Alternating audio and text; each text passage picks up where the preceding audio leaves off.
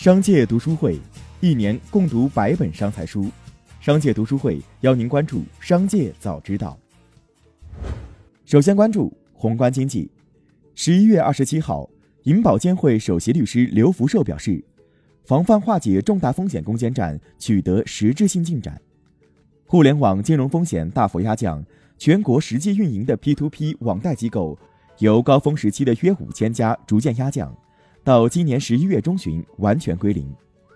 大中型企业债务风险有序化解，房地产金融化泡沫化势头得到遏制，地方政府的隐性债务风险初步得到控制。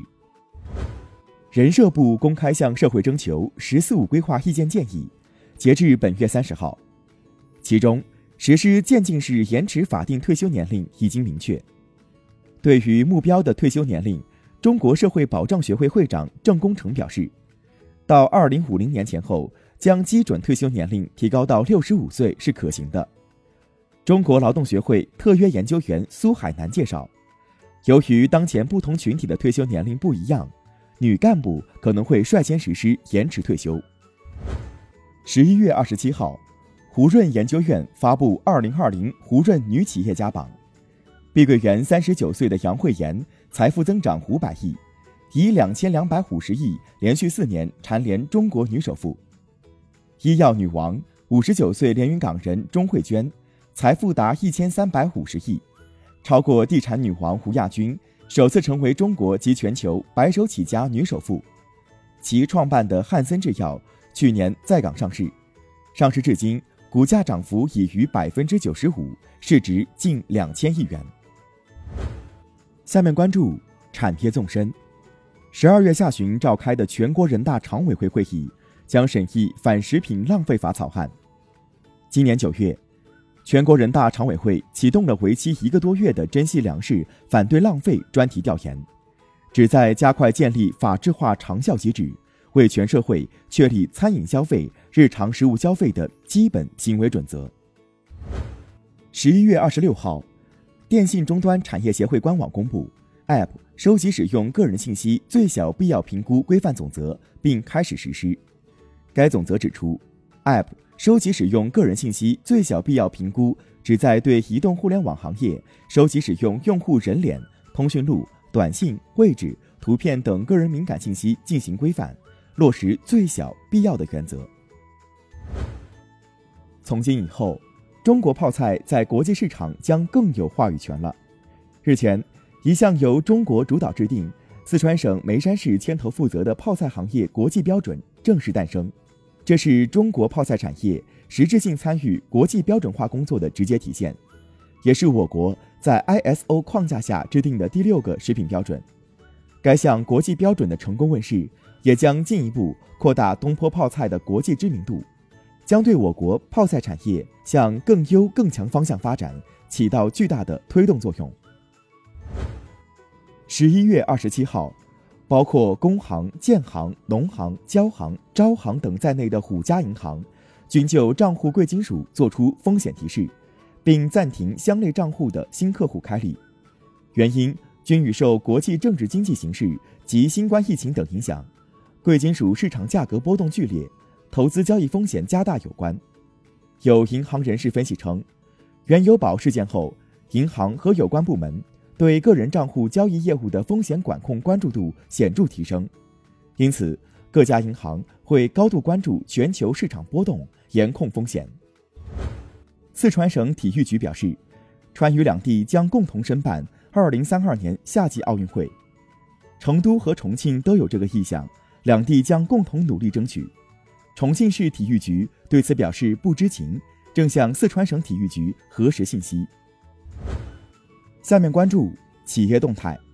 十一月二十七号，据媒体报道，阿里巴巴和腾讯暂停了收购百度所持的爱奇艺股份的谈判。消息人士称，阿里巴巴、腾讯对爱奇艺的两百亿美元左右的估值存在分歧，同时也面临监管的不利因素。对此，百度回应称传闻不实。百度会一如既往地支持爱奇艺的发展，而后又有消息称，字节跳动则内部评估收购爱奇艺股份的可行性。对此，字节跳动回应称不属实，没有此事。接近交易人士透露，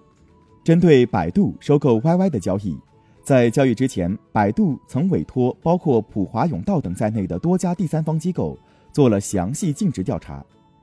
业内人士表示，如果百度是在进行过深入调查后做出的投资决策，极可能会继续这个交易，但不排除会就浑水报告中所反映的严重程度要求降低交易价格。如果发现问题，百度方可以要求 YY 公司股东做出合理解释，如果解释不合理的，就可以援引合同条款认定为交割条件不成就，那其可能终止交易。彭博社报道，为缓解融资压力，中国最大的零售商之一苏宁易购正考虑出售其电子商务业务的部分股权，估值约在六十亿美元左右。对此，苏宁易购回应称不实信息。二零永煤 SCP 零零三的交叉违约警报刚刚解除，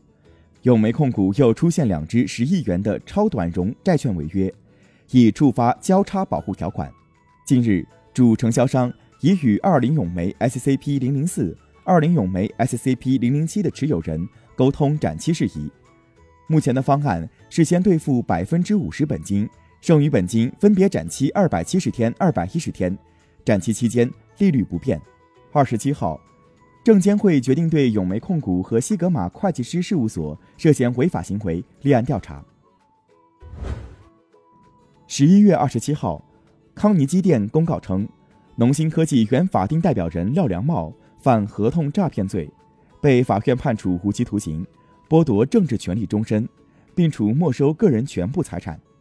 同时，法院责令廖良茂。将十九点三亿元犯罪所得发还被害的康尼机电。